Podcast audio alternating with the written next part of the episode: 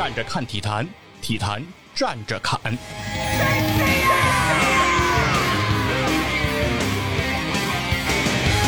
大家好，欢迎来到体坛站着侃，我是光说不练的细菌佛，我是老袁，芝芝，哎，今天咱们有两位平常出现比较少的声音，主要是老袁的声音，大家听的还比较多了，主要是芝芝的声音，这是第一次登录体坛站着侃。登陆，我是开着飞机来的，是吧？我也介绍一下，嗯先肯定拉一下我们的节目，是吧？我们的节目叫差点 FM，是一个泛生活话题播客，欢迎大家收听订阅，可好玩，可好玩了，嗯，非常非常棒的一个节目啊！谢谢。啊，这个节目也是经常在播客公社的相关节目中频繁出现的，嗯啊，一档什么都聊啊的一个非常泛娱乐化的一个节目。可以，哎，然后体坛站着侃呢是一个泛体育化的节目啊，我们都是饭圈的节目。没毛病。哎今儿是聊点什么运动项目？哎，对，今儿啊，为什么把两位请来了呢？是因为也是上一周在这个体坛发生了一个大事儿，是什么事儿呢？嗯，就是这个 F 一，哎，宣布了中国的第一位 F 一车手，哎，哦是在上一周，哎，二零二一年的十一月十六日，哎，阿尔法罗密欧车队宣布。中国车手周冠宇，哎，正式成为这个阿尔法罗密欧的正式车手了。这个有特别难吗？为什，么？将在二零二二年啊，嗯代表阿尔法罗密欧来征战 F 一大奖赛。那作为一个中国人，为什么很难进入 F 一这个车队什么的？哎，这个事儿呢，就是咱得慢慢说啊。嗯嗯，这个 F 一这个比赛，其实这个是我们最早体坛战士侃的第一期节目。哎，这个讲舒马赫嘛？对，讲这个舒米的一生，哎，这个职业生涯，哎，这个这期节目里我们就说了 F 一这个比赛它是多么的隆重啊！F 一呢，目前还依然是世界三大体育盛会之一，啊，另外的两个呢是世界杯、足球世界杯和奥运会，哇哦，啊，然后剩下的这个就是 F 一，啊，其实 F 一和另外两个还有点不一样，就是无论是奥运会还是世界杯，其实大家都知道这两个都是赛会形式的比赛，也就是说，在每四年为期，然后在固定的时间段，哎，固定的这个地方来进行的这样一个比赛，比完就完了。嗯啊，决出冠军，比如奥运会决出那些金牌，哎，就闭幕了，对吧？一般就是这样的一个比赛。那首先它是四年为期，而且它是赛会制，但 F 一不是，F 一是每年都在办，它是一个赛季制的比赛，对，每一赛季都会有。另外呢，F 一并不是赛会型的，它是贯穿整个全年的。F 一的赛季呢，又和我们熟悉的，比如说英英超的五大联赛，就是这个足球的五大联赛，什么英超、西甲，包括 NBA，又有不一样的，就是它不跨年，它永远都是整完整年度的这样的一个比赛。比如说二零二一就是哪年的？对，哎二零二一赛季，那就是从二零二一的这个年初春天开始到这个初冬，哎，来他们是过阳历还是阴历啊？是阳历啊，不是，就知道为什么今儿这个聊到对 F 一找这个芝芝来一块儿来录啊？是啥都不懂。不是，就是在这个播客公社这些这个参与的这个主播当中啊，我他又找了一个最会开车的，你知道吗？他又不是划龙舟，他为什么能用农历呢？对吧？肯定是阳历啊，公历啊，就是公历。然后这个比赛，那为什么我说这个呃周冠宇登陆了这个 F 一这件事情啊，引起了整个体育圈的一个轰动？那或者说呢，是很多国人吧车迷的一个梦。那其实呢，F 一这项运动和中国开始结缘，其实要往时间往前倒了，那就是本世纪初，大概在两千零一年左右那个时间，开始有了说把 F 一赛事引入中国这样的一个计划。那所以从零一年开始就开始筹备这样一个 F 一的中国大奖赛的这样一个比赛。那这个比赛的场地呢，其实定在了上海。啊，也就是从那年开始，上海开始兴建这个上赛道。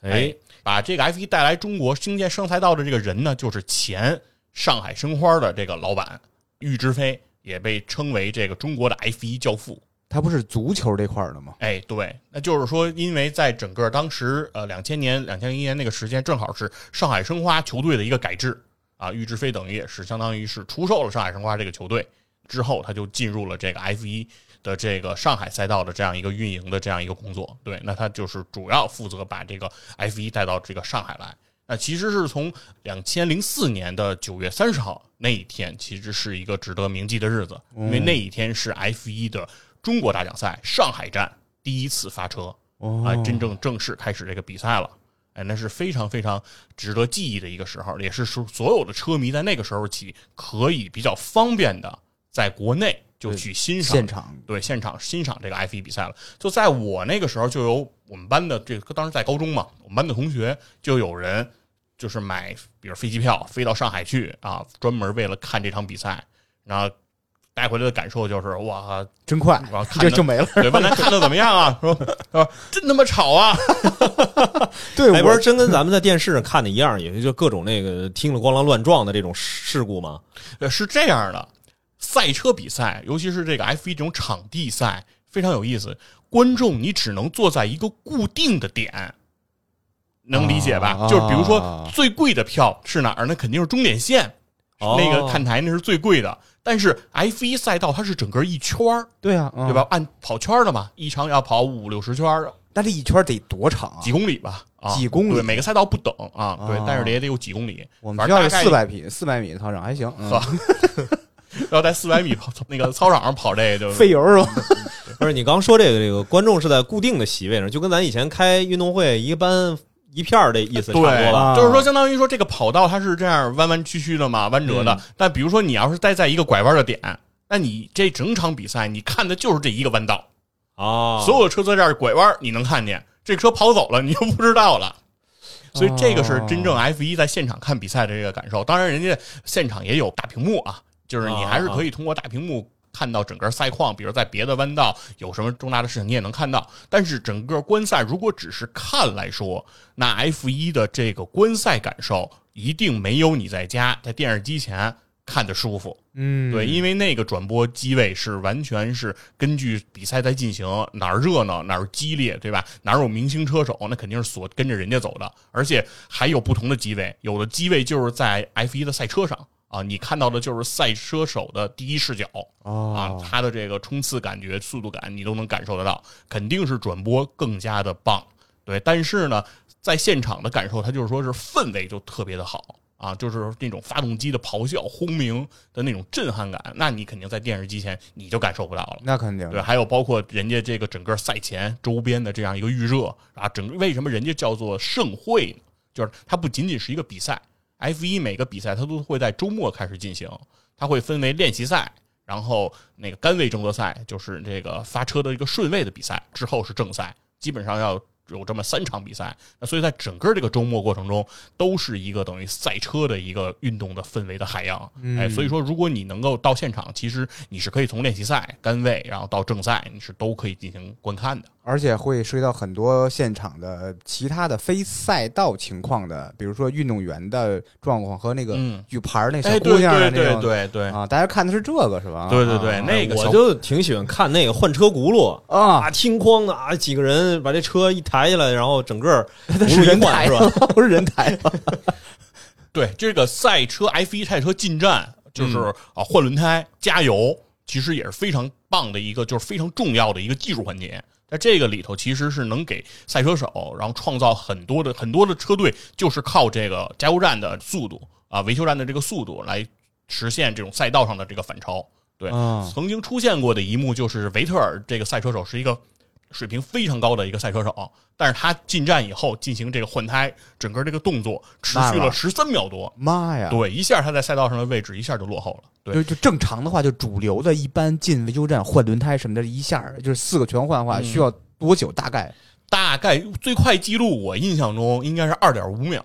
完四胎完成了进站，但我不知道具体他是不是换了四个胎啊？啊，对，但一般来说，一般也是在这种个位数的秒钟就会完成，哦，速度是非常快，就是进站以后，然后整个的一系列对都是非常的快的。嗯，所以说，整个就整个 F 一的这个比赛，它是看一个全流程，就是不仅仅是看车手在赛道上的这种争夺，然后整个车队的运筹帷幄。比如说，你是重油出战还是轻油出战？那就是说，在你发车的时候，你油箱里的油是加的多一些，还是加的少一些？因为油箱里的油如果加的多，就慢，车自重就高嘛。对车就沉。因为 F 一那是就等于是分毫必争嘛，那肯定什么多一个羽毛，可能恨不得都觉得那什么了，对吧？所以说这个东西如果油一重了，肯定速度慢。但是如果你油轻，你肯定能发车的时候有速度优势。但问题是，你将会比别人提早进站，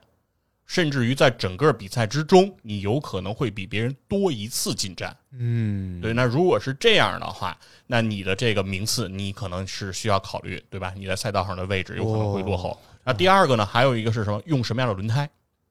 ？F 一对气象的关注是非常的密切的，因为干胎和雨胎它的配置是完全不一样的。干胎能保证在干燥的路面上的速度非常的快，但是呢，如果遇到了这个下雨天气，你用干胎跑，你容易打滑。嗯，一旦打滑，你容易出现事故，对吧？出现事故就退赛了，你就没成绩。那如果你换上了雨胎，你的抓地力就会可以得到保证。那同时，雨胎如果是在干燥路面上跑，那你的速度必然受到影响，摩擦力大嘛。对，你的沟壑会更深，那你一定会有这个问题。那这个时候就会大家就会不停的，像那些有实力的，像法拉利啊这种车队，那不停的就是在这个天空上是有直升飞机的，在监控这个云层气候的这个变化。因为在比赛中持续时间是比较长的嘛，大概一个多小时，那有可能是刚刚开始比赛的时候还是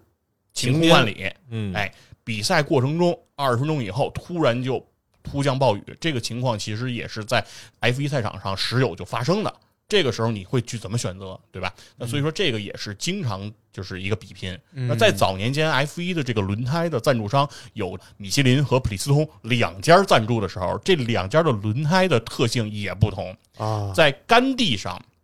当时米其林是完胜普利司通的啊，也就是说，如果是干胎去 PK，普利司通就输给米其林。那如果是下雨的时候，就反过来了。普利斯通在雨天的实力是要强过米其林的。对，当时选择用普利斯通的就是著名的车队法拉利。当时舒马赫驾驶法拉利的时候，主要他就用的就是普利斯通轮胎，而他的竞争对手，比如说像宝马威廉姆斯啊，像雷诺啊，他们用的都是米其林轮胎。那这个时候其实经常就是有这种雨战过程中，舒马赫凭借着自己更具优势的这个雨胎，然后反败为胜，有创造过很多这样这样的辉煌。哦，因为都是。争毫秒级的嘛，是所以是各种元素都要去考虑到。对，所以说 F 一绝对是赛车舞台上的至尊的王冠啊！是所有的赛车赛车手可能都会以这个能够去登陆 F 一，然后作为自己的这个人生的这样一个目标啊。那基本上现在 F 一也就是大概二十个人比赛，十个车队，每个车队两名车手，那这二十个人就可以称之为在这个星球上。开车开的最快的二十个人了啊，最会开车的和知代也一样。啊，这难怪啊，就二十多个人，所以就是今年这个咱有这么一个中国选手能入选，确实是一个比较大的一个新闻。对，而且中国车手想要去参与 F 一这件事情，也不是在这两年才开始的，在我还是在我上高中那个时候，因为 F 一被引入到中国了嘛。我们中国有上海大奖赛了，那我们当时开始关注 F 一的热情就变高了。那在那个时候起，其实中国车手什么时候能登陆 F 一，就已经成为了大家热衷的一个话题。就是什么时候 F 一上能有中国人？为什么大家很热衷于这个 F 一大奖赛？虽然是各车队之间的比拼，就相当于说是俱乐部级的 PK，嗯，但是他的比赛的冠军也叫世界冠军。那这个世界冠军每一场比赛大奖赛登上这个领奖台的时候，是要升车手国籍的国旗的。哦，对，就是舒马赫每次登上领奖台那样，舒马赫跳跳上去以后，德国国旗是要一起升起来的。三个登上领奖台的三个人，冠亚季这三个赢了得的这个荣誉的这个车手，他们的国旗是升起来的。所以说大家，所以这事儿就跟奥运会和。世界杯这么像，对，所以说这个车手代表的其实是有你的国家、你的民族荣誉的，所以大家才会对这件事情的期待是非常足的。因为它不像是，比如说 NBA 那个比赛，比如姚明代表着这个咱们中国人在 NBA 去拼搏，但是赢得的荣誉也是这个球队的荣誉，对吧？俱乐部的荣誉，并不彰显你个人。但是 F 一特别强调你的车手的国籍。对，那所以说，但这个时候大家就特别的希望说有中国人能够代表咱们去对参与这个 F 一比赛。那除此之外呢，当时中国还有一个说法是说，就是因为中国车手觉得太难了，那我们是不是什么时候能有一支中国的车队？哎哎，来参与这个 F 一，对吧？这是也是当时我们车迷的一个热切的盼望。但后来大家逐渐发现，拥有一个车队比拥有一个 F 一的车手还难更难。啊，对，因为整个中国的汽车产业、汽车工业，你的汽车文化还都是相对比较落后的。因为我们的这工业时代其实起步是比较晚的，对吧？汽车并不从我们这儿发源，那所以说我们的主机厂能够实现造 F 一赛车的这样一个能力，那时间肯定还要再往后，对才能够实现。因为期待吧，这个期待着哪天能看到有个红旗车队，那是快了，因为现在不是手工梗还挺火吗？哎呀，这是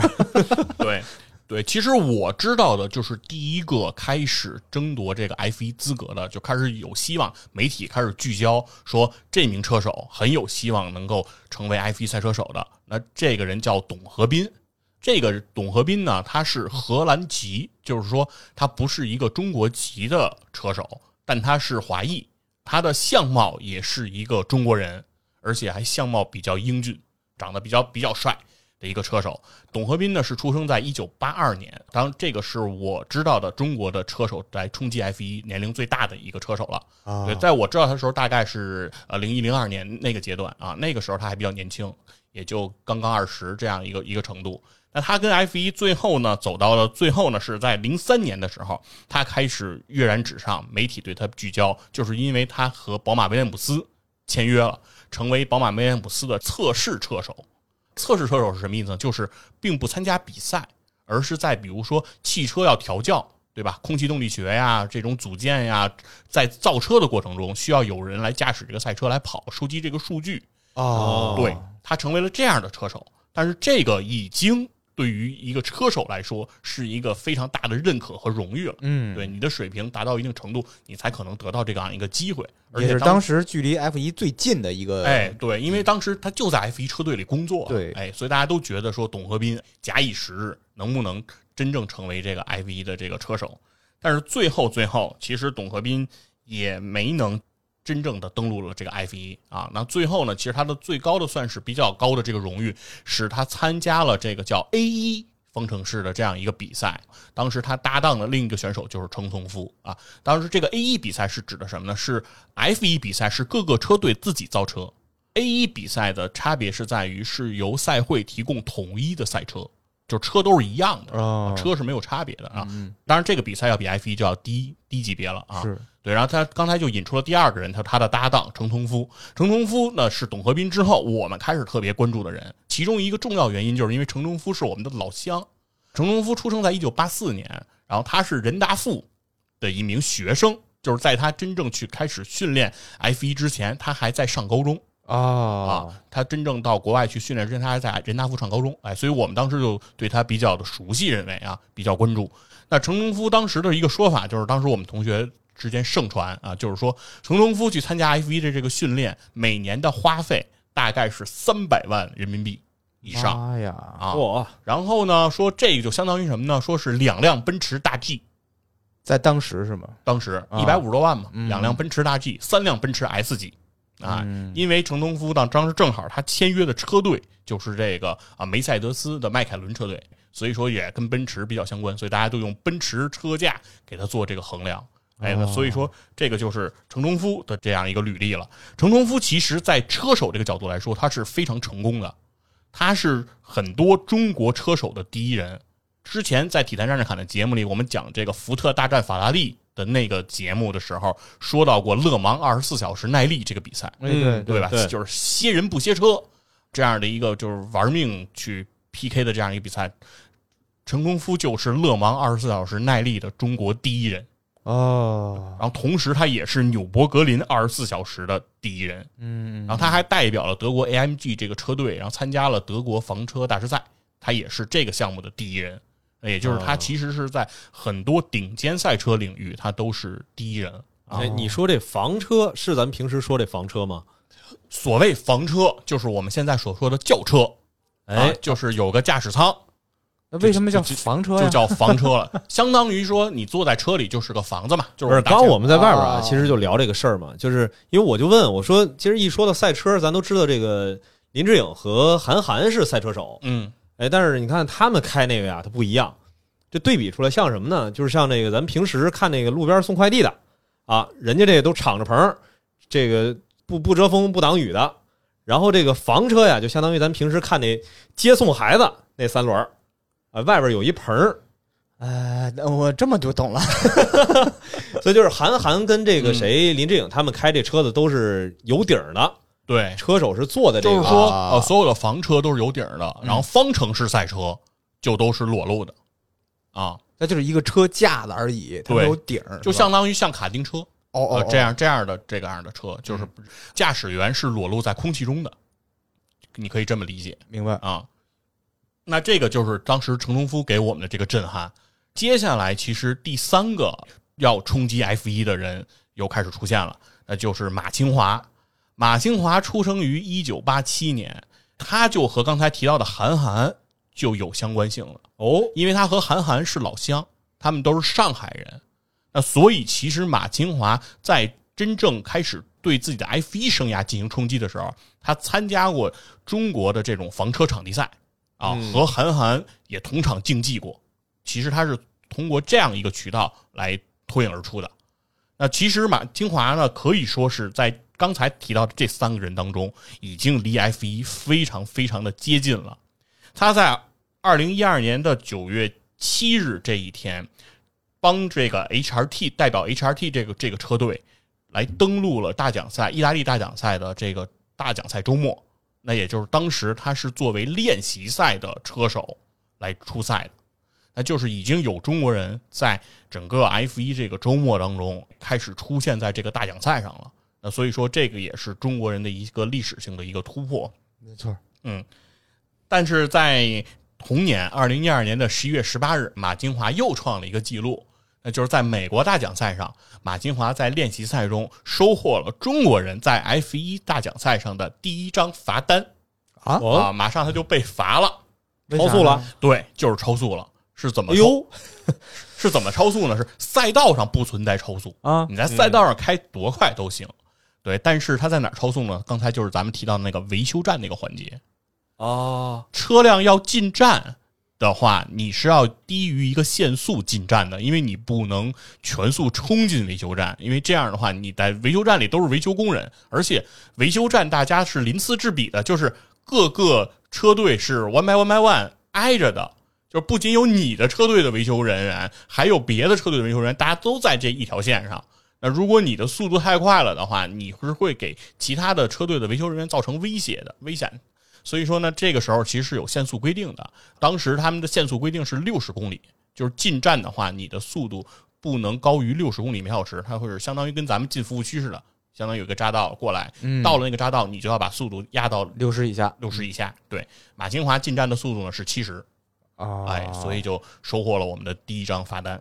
但也基本上说呢，马清华整个的这样的一个 F 一的一个生涯是伴随着这个 HRT 这个车队退出了 F 一的这个争夺，那他逐渐其实也就开始哎，慢慢也是退出了这样一个呃 F 一的这样一个生涯啊，那就是从 F 一这个舞台逐渐就告别了。所以说，依然还是没能看到中国选手真正的登陆到这个 F 一的这个大奖赛的这个舞台上。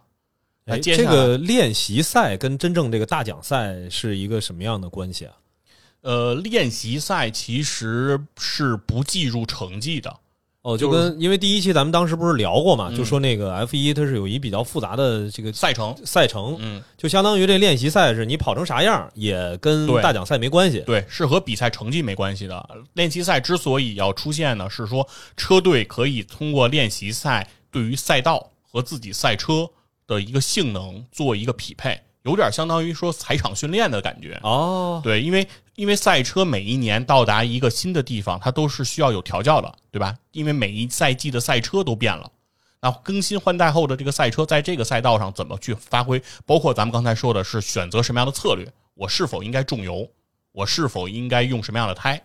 我的这个扰流板的角度是不是需要做微调等等。其实这些都是要通过练习赛收集到最关键的数据，才能保证这个车队在接下来的排位赛和正赛中有足够的竞争力。哎，所以说哦练习赛虽然不计成绩，但是也非常的重要，对于车队来说啊，那所以说能够成为练习赛车手，对于马清华来说，其实已经非常非常的难能可贵了。没错，嗯，对，但是呢，我们依然还是没能看到中国人哎，真正的在这个真正的大奖赛的舞台上啊，去绽放自己。那接下来接力棒就传到了另一名中国籍的这个选手手中啊，叫方俊宇。嗯，方俊宇的出生年龄呢，就是在一九九零年出生，已经是九零后了啊，也就是三位八零后的老大哥又把这个接力棒给了他。那方俊宇呢，其实他是中国香港车手啊，他出生在中国香港，他是从香港赛车房车赛这样一个土壤里去成长起来的啊，和之前的人又有一点不同。那之后，其实方俊宇呢，在整个 F 一的这样一个呃接触当中，其实他的成绩呢，并不是特别的多。他最辉煌的，也就是最接近 F 一的，是在二零一五年的三月二十五日，莲花车队签约下方俊宇，成为实习车手。啊，也实习呃，就是有机会转正是吧？对，就是说认为他是呃候补的一个车手。那也就是 F 一车队一般是参加正赛的，基本上是第一车手和第二车手。那像刚才我们提到的，像这个董和斌，在二零一零年其实作为过雷诺的第三车手，那也就是一个替补的一个车手。但是在比赛中，我们都知道，其实大概率上第三车手是在一年当中很难有机会去登场的，因为一般来讲，车手他不像是足球运动员和这个篮球运动员，在比赛中赛季中难免有受伤，但车手的保护一般都是非常好的。那除非发生重大事故，那很少有车手会缺席。那所以说，第三车手就已经机会很很渺茫了。那实习车手呢，肯定是要排在练习车手更之后的一个一个位置了。那他的位置其实会比较靠后。那所有的人其实当时对于方俊宇来说，大家对他的期望也很高，希望他有有朝一日可以成为转正，甚至希望在中国大奖赛上能够看到方俊宇的这样一个身影。然后另外呢，其实 F 一。也对中国这个大奖赛非常的重视，在很多年前就已经开始筹划计划，在第一千场 F 一的这个大奖赛上要放在上赛道来上海来比赛了，嗯，所以说大家也非常希望在那之前能有一个中国车手真正登陆到这个 F 一，然后代表中国哎来在这个上赛道去完成这第一千场这个比赛，对，所以说其实对于整个这个。F 一来说，其实中国车手的梦是一直在继续的，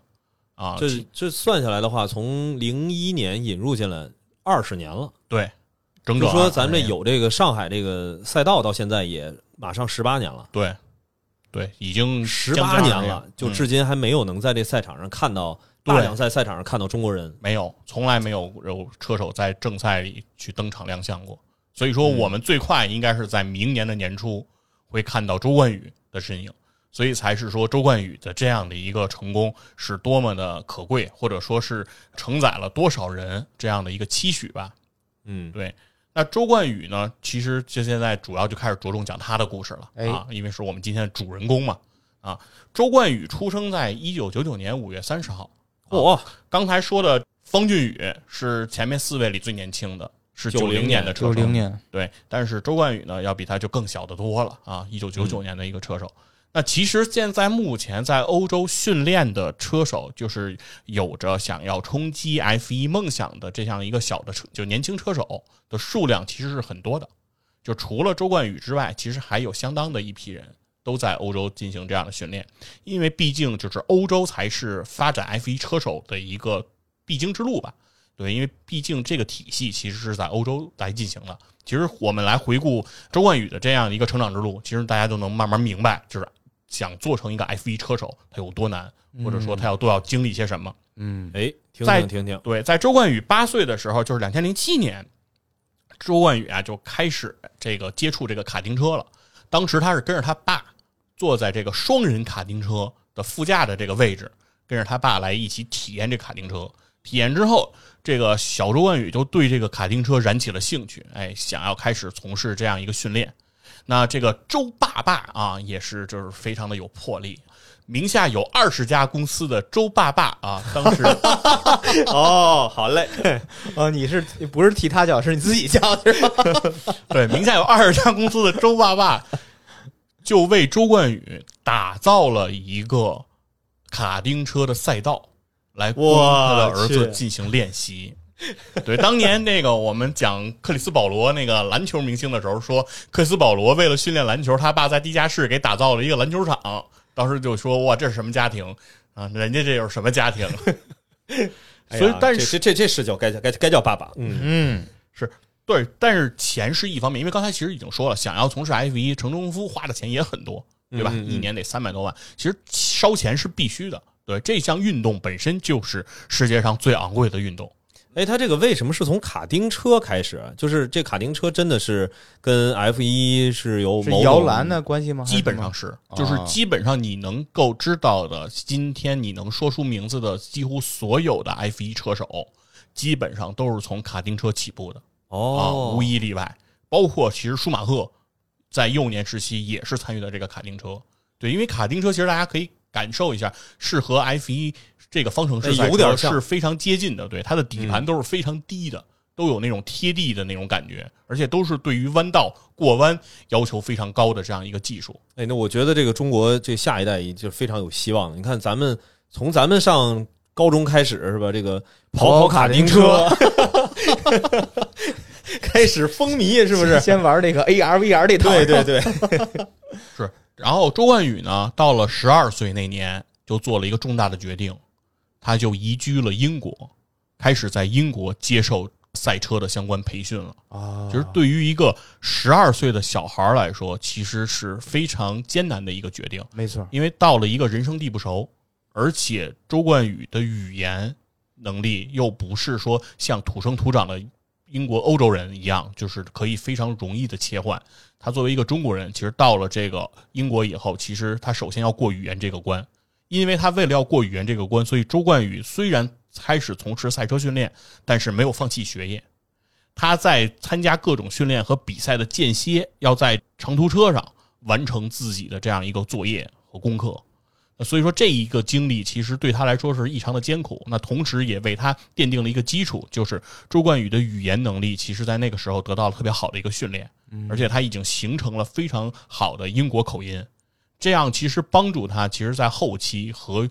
工程师和车队管理层之间的沟通就比较顺畅，就没有了这种语言的障碍。其实这一点来说，其实对于小周冠宇来说，当时也是非常的至关重要。那也挺不容易的，其实。然后在这个周冠宇做客这个 F 二，就是现在周冠宇正在参加的这样一个比赛的官方播客上。哦，哎。人家这个比每个比赛都是有官方播客的啊，你看看。对，在这个播客上，其实他就提到过，在他小的时候参加这个赛车训练，经常其实会出现事受伤的事故啊。有一次是他的那个眉骨，就是因为事故被摔开了啊。然后他的妈妈当时就表示说，对他非常心疼。说白了就是人家真不差钱啊。对呀，吃这苦是吧？是吧？就是说人家这孩子就啥不干，这辈子也就。拿下了吧，对吧？然后到了这个赛场上，感觉是以命相搏，而且是在十多岁的时候，这么小的小孩就开始要承担这么大的压力，其实对他来说是非常非常艰险的一个事儿，是啊。但是周冠宇呢，也是因为自己的执着的这个赛车梦，所以他没有放弃自己这个比赛啊。然后同时，在二零一三年，他就已经在这个谢菲尔德的这个车队，然后赢得了这个英国和欧洲同年龄组的这样的一个冠军了。十四十四岁，对，十四。哇！因为年龄组也都是同样这个年龄组的这个这个小朋友，也是只用了两年时间就基本上追赶上了，甚至超越了在欧洲的同龄人啊啊！也就是说，这一名年轻的中国车手，其实他的天赋其实彰显的也是非常的早，天赋加努力。对，然后到了这个两千一四年，发生了一个对他来说里程碑式的事件，就是在这一年。他加盟了法拉利车手训练营啊，就是法拉利的车手学院签约了这个周冠宇，看中了周冠宇的天赋，把天赋带到了法拉利，这有点类似于像是他们那些俱乐部的青训的意思了。对，这就是基本上是为法拉利来培养后备的这个人才，而且法拉利这个青训营是什么地位呢？其实就相当于在足球里面，我们会说巴塞罗那的那个拉玛西亚。的这样一个水平，就是这是豪门的青训，因为法拉利是在二十一世纪可以说是在 F 一领域最大的豪门。那这个豪门的青训，那其实出身其实你你是一个非常大的一个背书啊，你是出自一个呃非常有地位的一个地方。那所以说被这个地方选中，其实已经对于周冠宇来说，其实是各方面来说都是得天独厚，哎，也是非常的好。然后，于是呢，他在这个法拉利青训的比赛的这个成绩呢，其实也是开始了自己的这样的一个辉煌吧。在在这个蒙扎上上演了这个帽子戏法。什么是帽子戏法？其实之前在 F 一里讲过，帽子戏法的意思就是干位排第一，就是在排位赛上要获得杆位排到第一，同时在比赛中要夺得冠军，同时还是在这一场比赛的最快圈速的创造者。哦啊，这三个都拿到。就被称之为帽子戏法，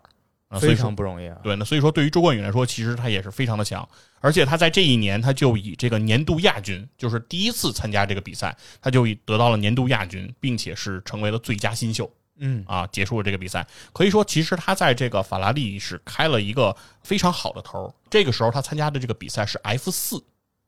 这个叫 F 四啊，大家看他马上要比的是 F 一，这中间其实是有一个过程的。这个是有 F 三什么 F 二，对，是有的，是吧？对对对，你接着往后听就能就能听到了。到了二零一六年，这是周冠宇就正式开始参加 F 三级别的比赛了，等于是又往前进了一个级别。那在这个 F 三的这个比赛当中，他的处子赛季他的排名是第十三，嗯，而排在前面的好多位车手，其实都是今天已经登陆 F 一的这些车手了。啊，都是等于是前面的大哥，都是在排在前面的。然后呢，到了这个二零一七年，他继续的参加这个 F 三的这个比赛，这个时候他就已经可以五次登上领奖台了，就是在整个赛季当中有五次排名到了前三，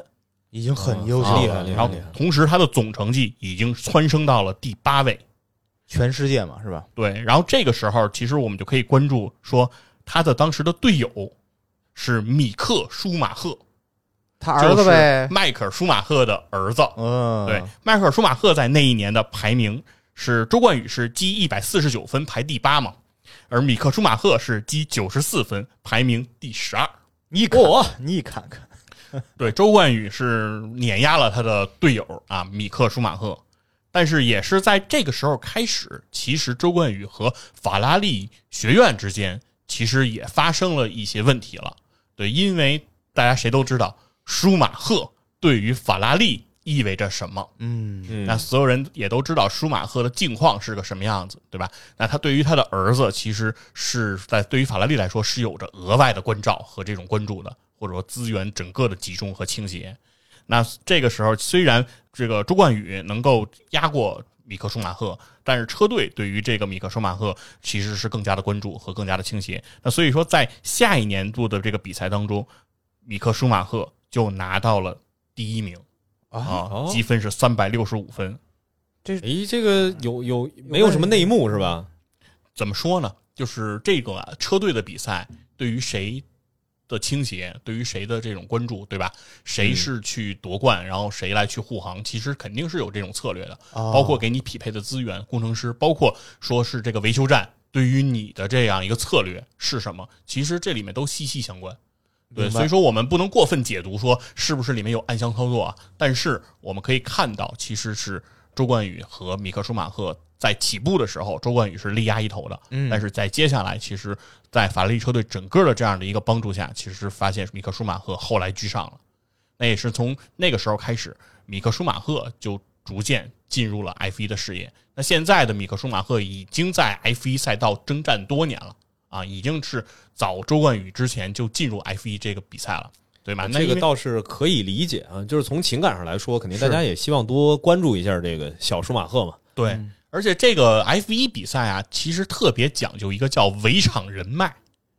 他们管这个 F 一大奖赛的那个车队，就是围起来那样，相当于他们的圈里吧。就可以这么说，这个人脉其实对于车手的成长是非常关键的。吓我一跳，我说怎么这里边还有我老家的事儿？围场人对，不是 不是木兰围场，就是说他们他们管这个术语就叫围场，围场对 F 一的这个围场，他们是说这个围场人脉其实对于一个车手的成长是非常有帮助的。很多的车手都是父一辈子一辈的，就像米克舒马赫啊、迈克尔舒马赫这种关系，然后包括什么兄弟关系，对吧？迈克尔舒马赫、拉尔夫舒马赫，对，呃，这个在在体坛，就是在体育相关的各种这个赛事当中，其实都有类似的情况。对，嗯，所以说呢，基于这样的一个情况呢，等于是呃，周冠宇呢认为自己在法拉利这样的一个体系下，并没有得到足够的关注啊对和这种成长。那所以说呢，在接下来他就选择了一个重大的决定，在二零一九年的时候，他决定的就是脱离法拉利的这个青训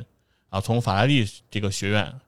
退出了，加入到了当时的雷诺运动学院。那他等于是改换门庭了。嗯，当时这这一个举动，其实对于很多外界的人来说是不太理解的，就有点相当于说你从豪门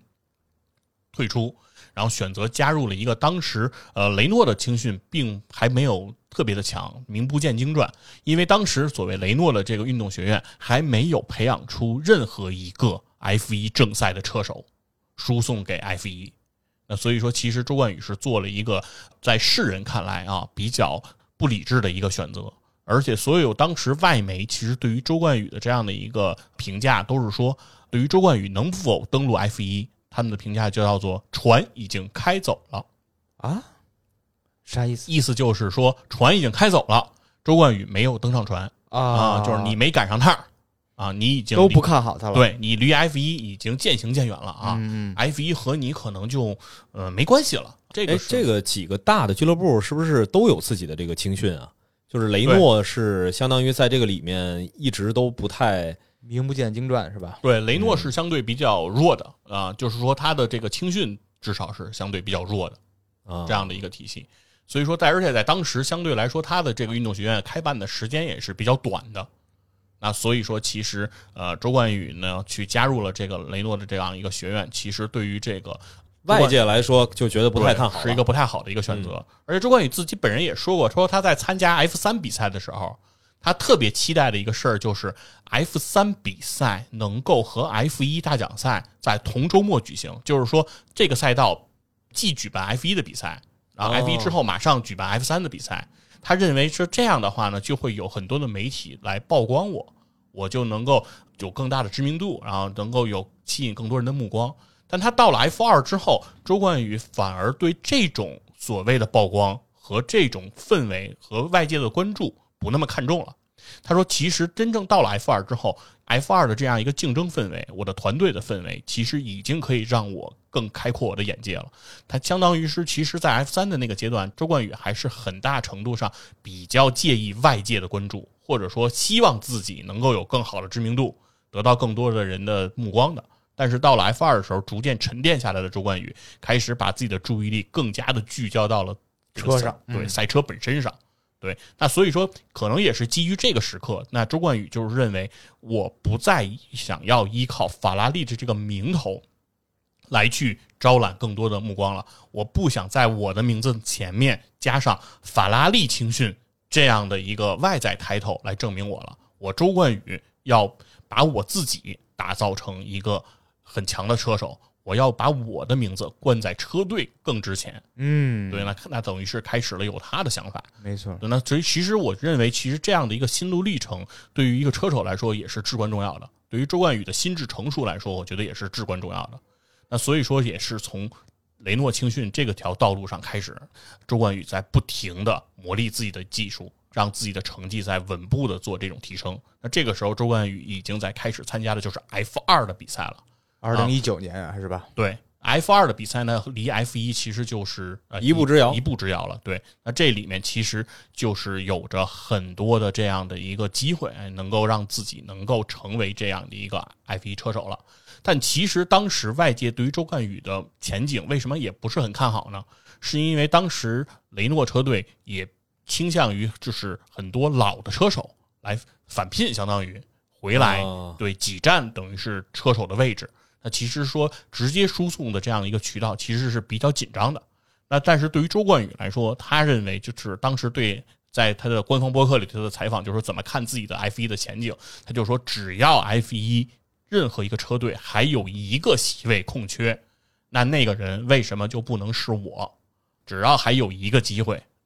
哪怕不是我的青训体系直线的这样一个通路的机会，我也要去争取，嗯，我也不能停下自己的脚步。非常自信且努力啊。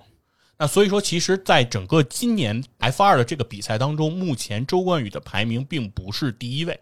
啊，现在其实他呃落后他在这个雷诺青训的这样的一个同队友，其实是他排在身后的。那甚至外界很多人都说他的这个队友其实比他更有资质、更有天赋进入 F 一。但是为什么阿尔法罗密欧最后这个车队去选择的还是周冠宇？其实这是像之前所说的，赛车手的这样一个培养和脱颖而出，永远不是仅仅看实力的。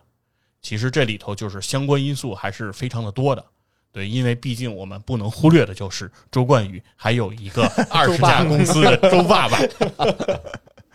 他背后还有一个强大的祖国嘛。对，而且背后其实有着特别强大的这样一个中国市场。嗯，哎，而且这也是国际汽联也好，F 一整个赛会也好，其实非常看重的一点。对，那所以说，其实也是基于这些点吧，其实说让周冠宇其实不停的再去接近自己 F 一的这样一个梦想。那最终，其实在今年二零二一年的十一月十六号，阿尔法罗密欧宣布了这样一个决定。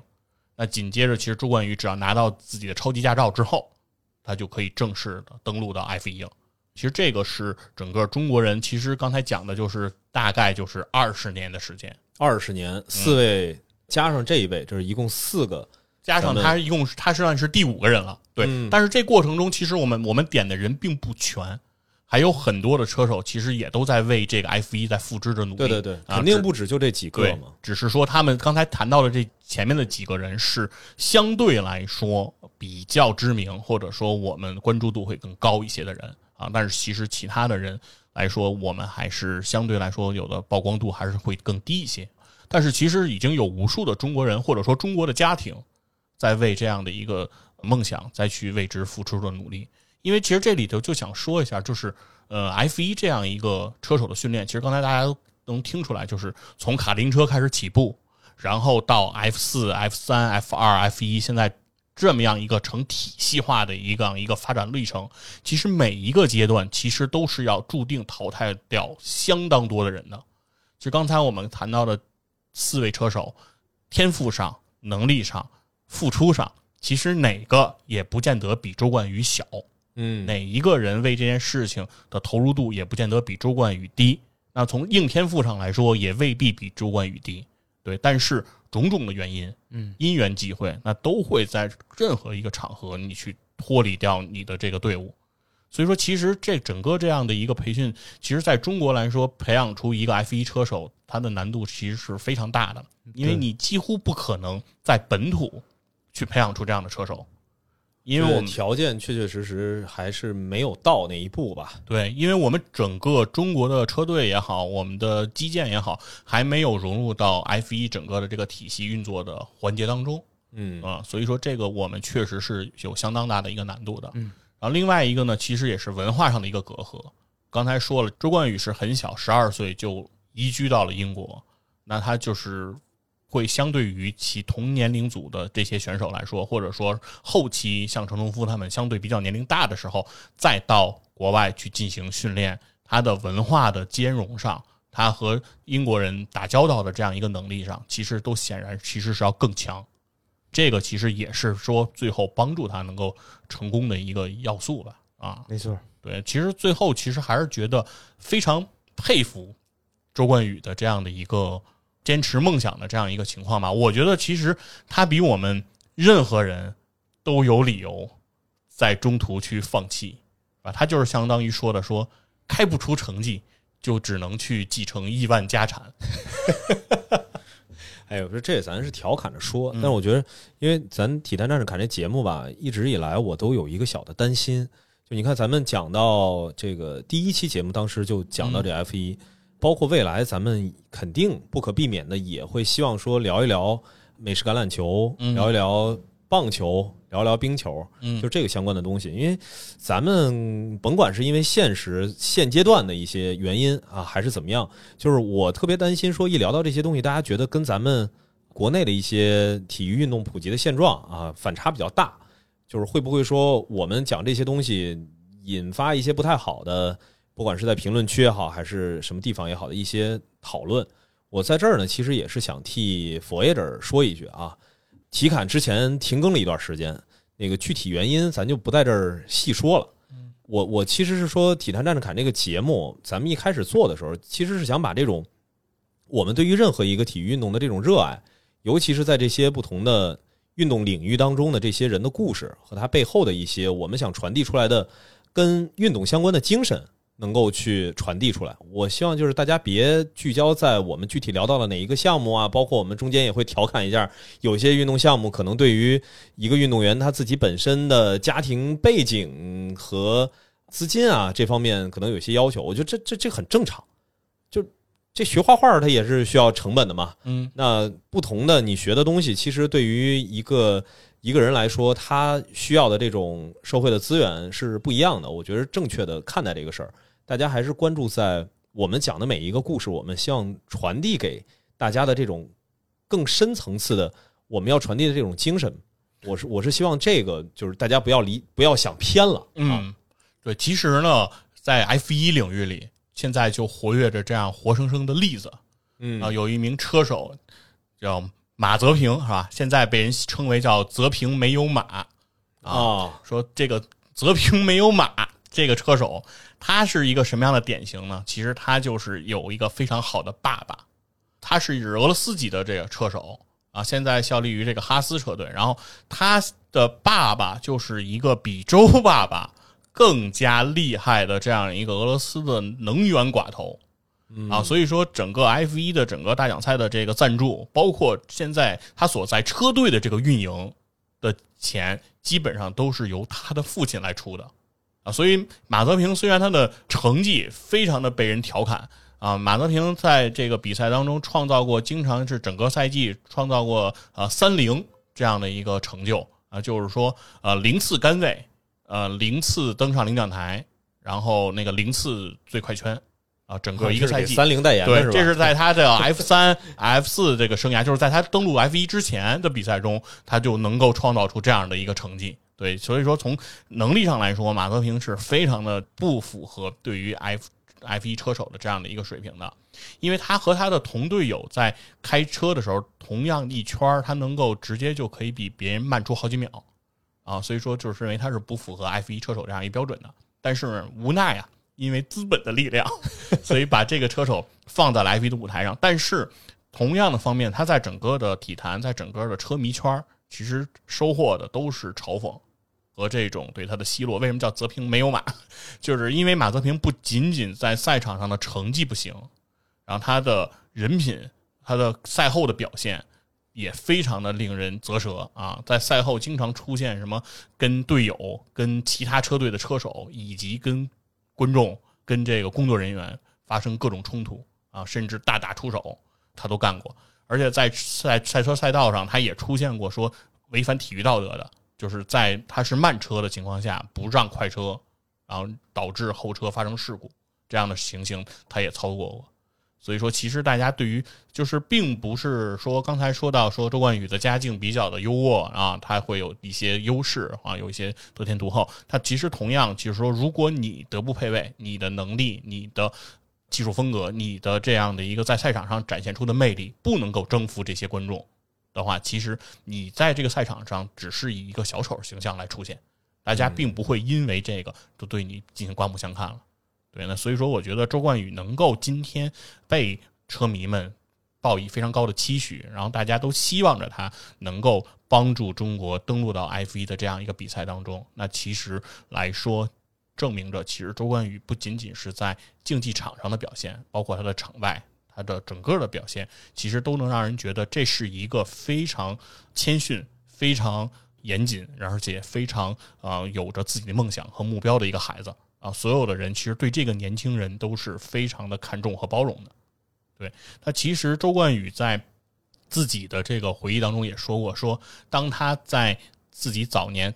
从事赛车的时候，他说：“我从来没有想过有朝一日我能参与 F 一。我之所以每天去训练，只是因为我喜欢赛车，我喜欢在赛场上驰骋的这种感觉，是这种感觉促使我。”日复一日的去做这个训练，我从来没有想过有朝一日 F 一真的能让我进入这个家庭。其实我觉得就像我们可能每个普通人一样，就是我们之所以在做一件事情，我们做播客也好，我们做任何的事情也好，可能更最初始的原因是因为我们喜欢这件事情，而不是说做这件事情之后能给我们带来的。也就像周冠宇所说的，说在他在 F 三的时候，他一度沉迷于了这种被媒体曝光、被大家包围，然后以法拉利的车手来到中国，在上赛道接受诸多媒体的曝光和采访。他说那段时间，他甚至可能是在这个氛围中有一定的迷失，但很快在 F 二的这个赛场上，他找到了这个真正他应该去前进的那个道路和方向。我觉得其实这些都是可能周冠宇能够获得成功的一个原因吧。没错，也预祝这个周冠宇能够拿出一个更好的成绩。嗯咱们希望下次看到跟周冠宇有关的新闻的时候，都是一些捷报啊。呃，怎么说呢？其实对于周冠宇成绩的预测来说，因为阿尔法罗密欧这个车队并不是在 F 一里面非常有竞争力的一个车队，嗯而周冠宇也是第一次，其实和阿阿尔法罗密欧进行这样一个合作。